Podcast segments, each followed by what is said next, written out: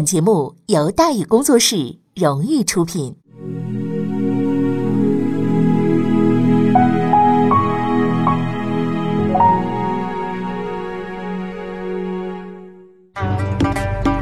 说书唱戏劝人方，三条大道走中央，善恶到头终有报，人间正道是沧桑。给您续上一杯茶，我慢慢的说，您细细的品。听大宇话说。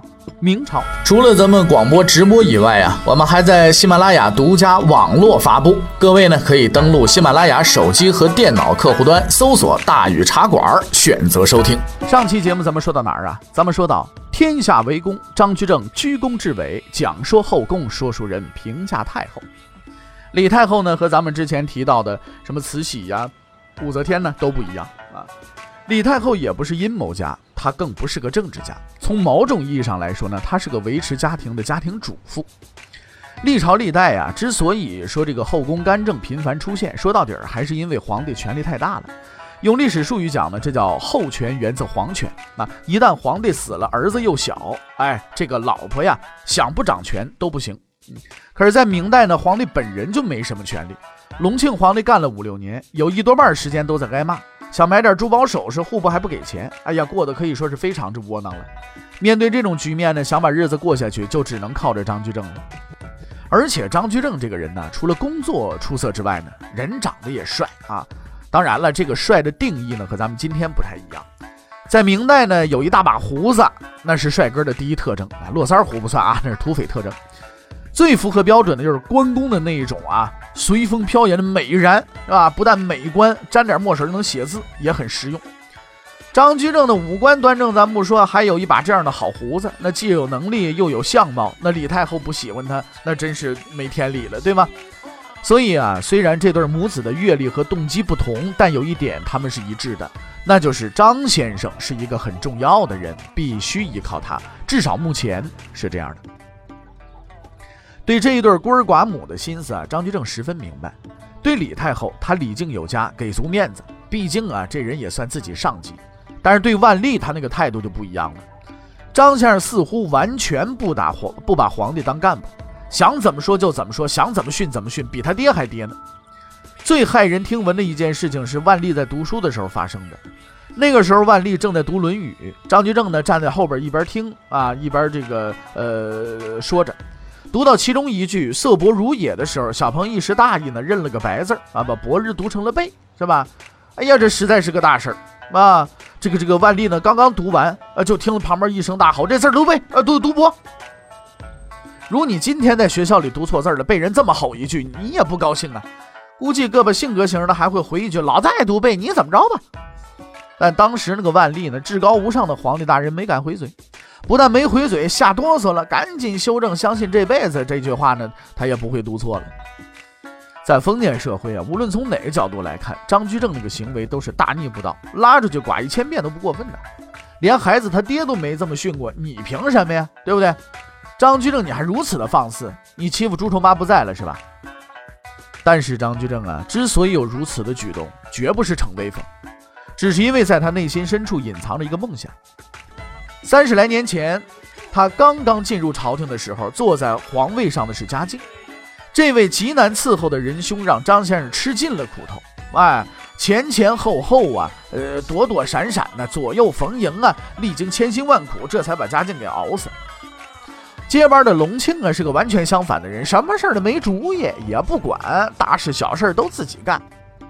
啊，虽说这样也不错，但是张居正也知道自己总有一天要死。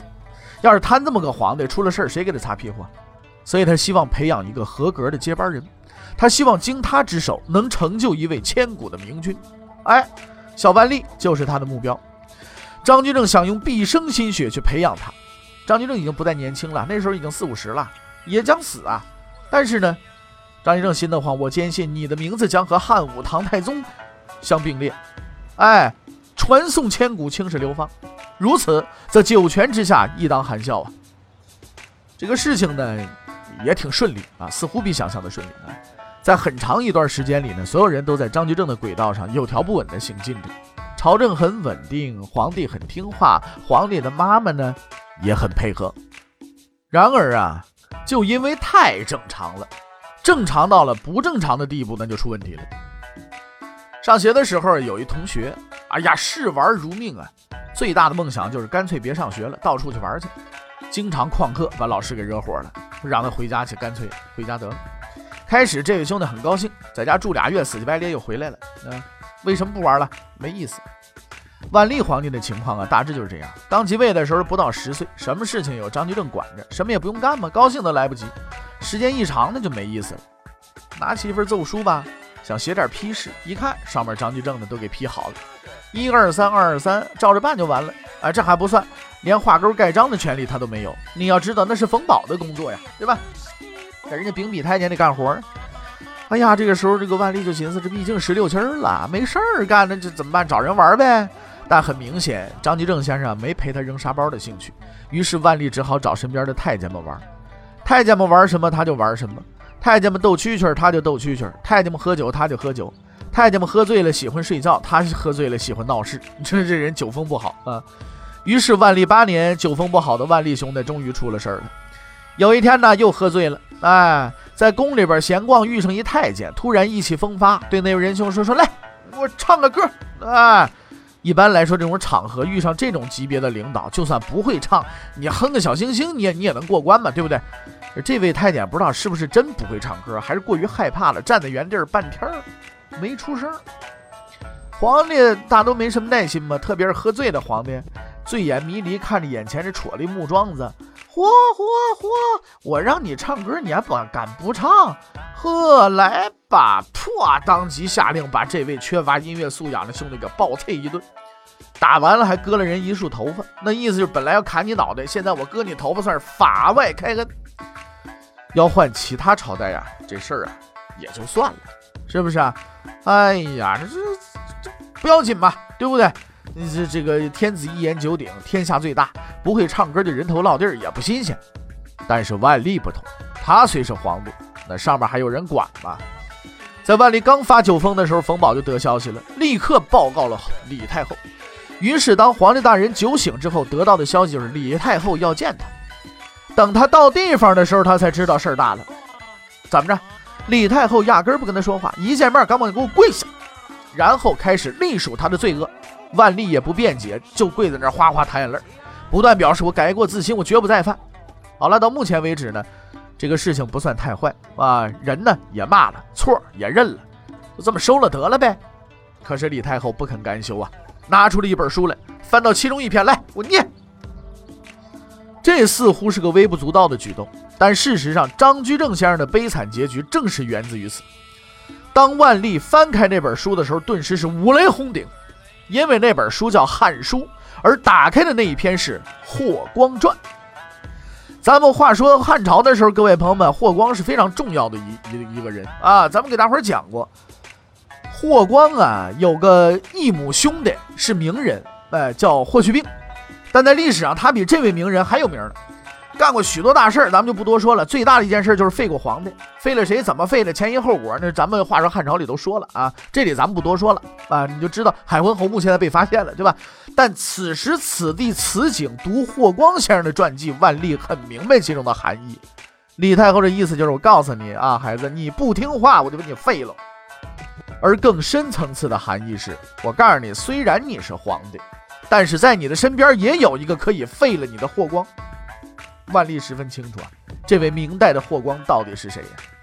生死关头，万历兄表现了极强的求生欲，当即是磕头道歉，希望得到原谅，并且表示永不再犯。毕竟是自己亲生的儿子，是吧？看到惩罚已经见效了，李太后呢就收回了威胁，但提了一个条件：皇帝大人既然犯错了，写检讨。这个检讨可不是咱们是写个检讨，我错了，我我不应该怎么怎么，不是这样。皇帝的检讨了不得，那有个专业术语，那叫罪己诏。哎，后来崇祯也写过，但是这玩意儿通常都是政治手段，对净化心灵是没作用的啊。这个当时呢，我们上学的时候啊，就经常写检讨，就是在班里边呢，站在讲台上就念检讨。我我错了，我不应该怎么的，我对不起谁，我怎么怎么着，就念这种检讨啊。皇帝那个罪己诏啊，也让人挺难受啊，因为我们这个念检讨都是在全班面前念嘛，自己骂自己，自己说自己怎么怎么着。皇帝这个罪己诏也在这儿，不但要写自己的罪过，还得把它制成公文，在天下人面前公开散发，这玩意儿太丢人了，是吧？万历兄弟毕竟呢还是脸皮薄，磕完头流完泪，突然又反悔了，跟大姑娘上轿似，扭扭捏捏就是不肯动笔。关键时刻，一位好心人出现了，哈，我来写，谁呀？张居正。要说还是张先生效率高，挥毫泼墨，片刻即成。写完之后直接找冯宝盖章，丝毫不用皇帝动手。你不是不写吗？待着吧。万历坐在一旁，呆呆地看着这一幕，喝醉了酒，打了个人，我怎么就落这个地步了？差点被人赶着下岗了。你说，在他十八岁的大脑里，一切都在飞快地运转着。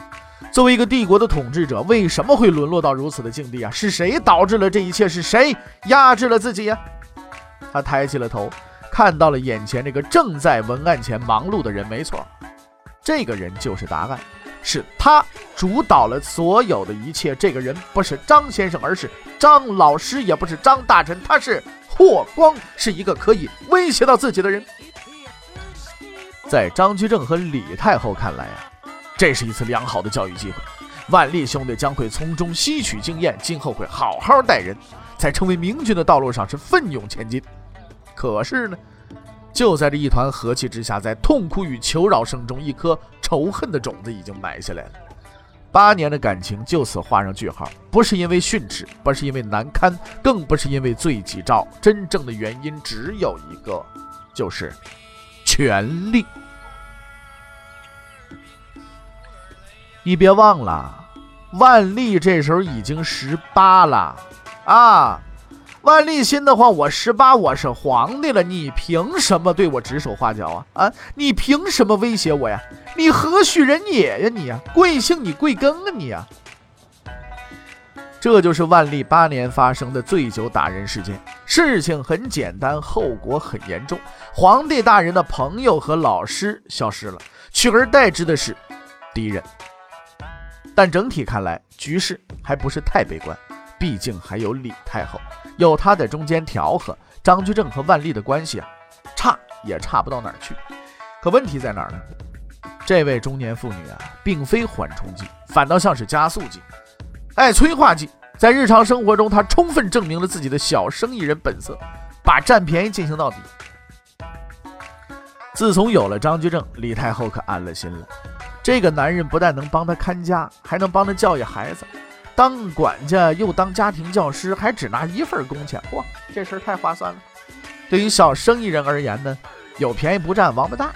于是呢，慢慢的，他在其他领域也用上了张居正，比如说吓唬孩子。哈哈哈，我们小时候，你说吓孩子的时候，我小时候就经常的，你别吵了，才吵，大马猴过来抓你了。啊！你再再闹这个人贩子把你带走了，完就之类的就有这种事情。哎呀，我们也会在那想，大马猴究竟是是不是每天趴我们家窗口，是不是啊？就在这听什么时候把我扔出来，让大马猴就带走了，就就这种感觉的。万历万历也有淘气的时候，每到这时候顶替人贩子位置的就是啊张居正，顶替大马猴的就是张居正。李太后会以七十岁老太太的口吻，神秘诡异的语气对闹腾的小孩说：“你再闹，再闹，让张先生知道了，看你怎么办。”这句话对万历很管用，很明显，张先生这个威慑力啊，不亚于人贩子。我自古以来呢，反正用来吓唬小孩的东西特别多。妈呀，什么老妖怪啦、魔鬼啦、大马猴啦，是不是啊？哎，到三国后期合肥大战之后呢，战场上彪悍无比的张辽啦，就曾经暂时担任过这角色啊。你再哭，张不远来了啊。再后来呢，这个日本鬼子啊，就是抗战时期呢，日本鬼子也是有过一段时间。哎呀，到后来呢，就是呃，我们东北那边呢，大马猴越来越多啊。再后来呢，就是拐卖，是吧？人贩子又又成了主角了。而总而言之嘛，时代在变，吓人的内容也在变，但有一点是不变的，就是但凡这类主角的，都不是什么讨喜儿的角色。所以啊，从小时候开始，在万历的心中，张居正这个名字代表的不是敬爱，而是畏惧。而这在很大程度上应该归功于他那位生意人母亲。对不断恶化的局势，张居正倒也不是毫无察觉。在醉酒事件之后不久啊，这位老奸巨猾的仁兄曾提出过辞职，说我已经干了这么多年了，头发也白了，皱纹也增长了，两颗洁白的门牙也光荣下岗了，是吧？脑袋也不好用了，希望能够早日回家，是种种地，呃，这个打个劲儿，是吧？报告早晨打上去，一顿饭功夫恢复下来了，不行，万历确实不同意。为什么？一方面自己不适应，毕竟您老人家都干这么多年了，你突然把这摊子你扔给我了，我怎么应付得了啊？另一方面是试探，是吧？您都干那么多年了，你突然就要交给我，你这里边有诈。两天之后，张居正啊再次上书，坚决要求不行，我得走，并且表示我不是辞职，我是请假。您需要我，给我信儿，我再来也行。张居正不是虚情假意，夏言、严嵩、高拱的例子都摆在眼前，血淋淋的还没干呢。唯一能生还的就是他老师徐阶，而徐阶唯一的秘诀就是见好就收。现在是收的时候了。这句话一出来，万历终于放心了。哎，不是挖坑，是真要走人了。那按照他的想法，自然是打算批准了。如果事情就这么发展下去，大团圆结局是可以期待的。然而关键时刻闹事儿的出来了。生意人和政治家是有区别的，最大的区别在于政治家是养羊。生意人是养猪，养羊的每天放养，等到羊毛长长了，一剪刀一剪刀的，哎，绞下来接着养。无论如何，绝不搞鱼死网破，哎，养死毛绝这个这个事情。而生意人养猪不一样，就求着养的肥肥的，然后过年的时候扑哧一刀下去，彻底了事，没有做长期生意的打算。李太后，生意人呢，他没有好聚好散、细水长流的这个觉悟，他也不需要啊替张居正打算。既然好用嘛，那我真是物尽其用了，对不对？用到废为止嘛。于是开尊口了：“张先生不能走，现在你还年轻啊，等张先生辅佐到你三十岁再说吧。”嘿，你这不缺了大德了吗？啊，想走的走不了，今年都五十六了，再干十年不做鬼也成仙儿了。想干的干不上，今年才十八，再玩十年能玩出花来呀？但李太后的旨意那是太后的旨意，也不能违背呀。所以无论是虚情假意也好啊，还是说这个呃真情实意也罢，反正该干的还得干，该玩的还得玩。张居正最后一个机会就此失去了。那怎么办？既然不能走，那就干吧。该来的总得来呀，躲也躲不了啊。怀着这种觉悟，张居正开始了他最后的工作。那么，这些工作都是什么呢？欲知后事如何，且听下回分解。